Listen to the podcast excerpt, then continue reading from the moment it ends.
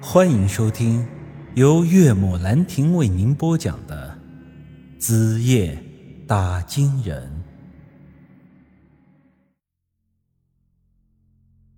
在这里，我问大家一个问题：各位可知这人死之后要如何才能在下界谋个差事，成为这阴司？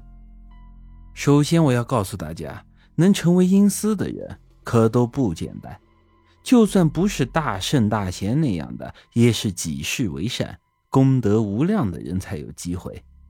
一般这种人可以分为三类：其一是这阳间的大圣人，我们熟知的这天师钟馗、十殿阎罗之一的秦广王、斩龙王的魏征，这些啊都是属于阳间的大圣，死后直接得到特点，在下界当了差。这第二类嘛，属于生前在阳间有过大仁大义之举的普通人。这其中最广为人知的，便是这黑白无常。中国有个成语叫做“抱柱之盟”，其大多数的时候是用来形容人守信用的。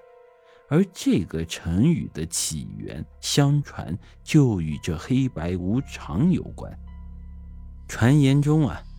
白无常本名叫做谢必安，黑无常本名叫做范无咎，这两人本是一对好友。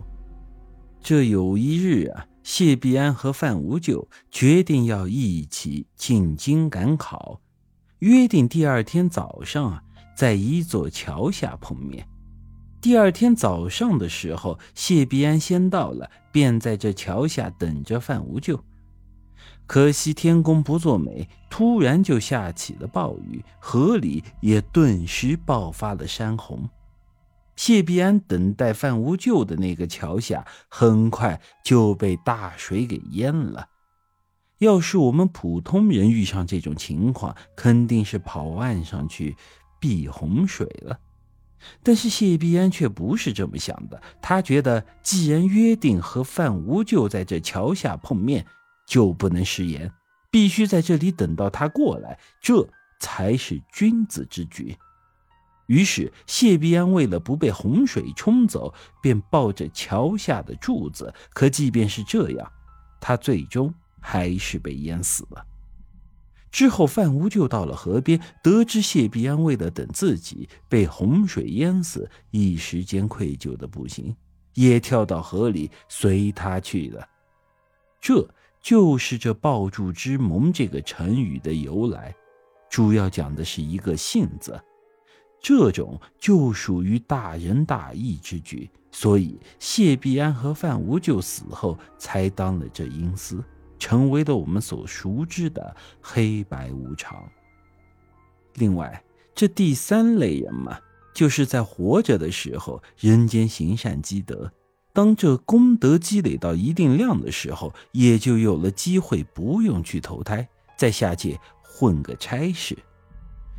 我干爹就属于这一类，他生前是我们十里八乡有名的大夫，一辈子行医救了很多人，如此才算积累下了这如此功德呀。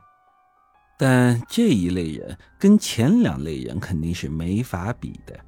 毕竟我干爹这样的，仅仅只混了个半步多看大门的差事。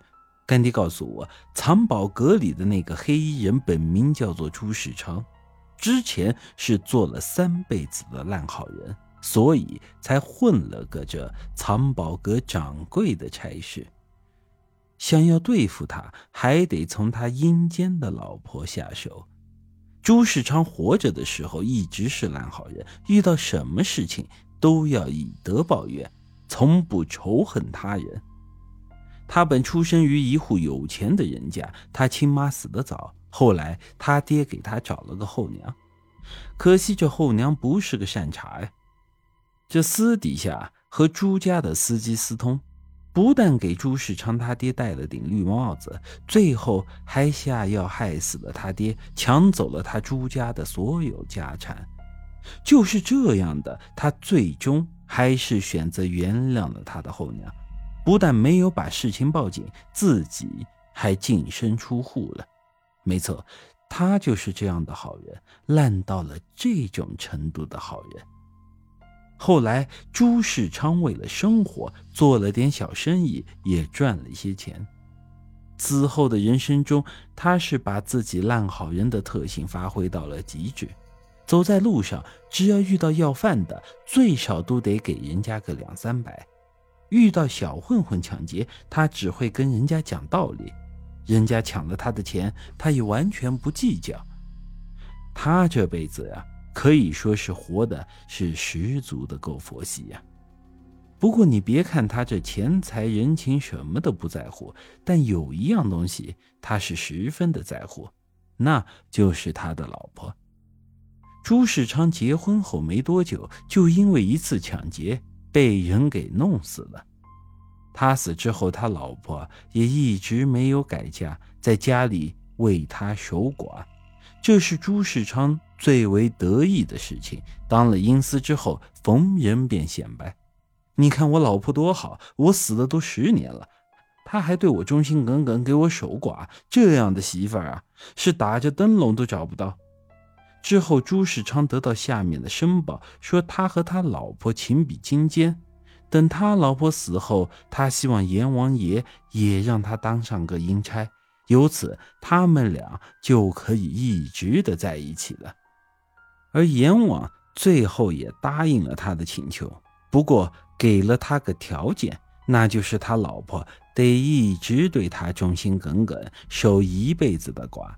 要是在临死之前变了心，那这事儿可就得作废了。朱世昌信心满满说道：“我老婆那样的贞洁烈女不可能变心的。”于是这家伙就开始数着日子过了，等着和他老婆重逢的那一天。本集已经播讲完毕，欢迎您的继续收听。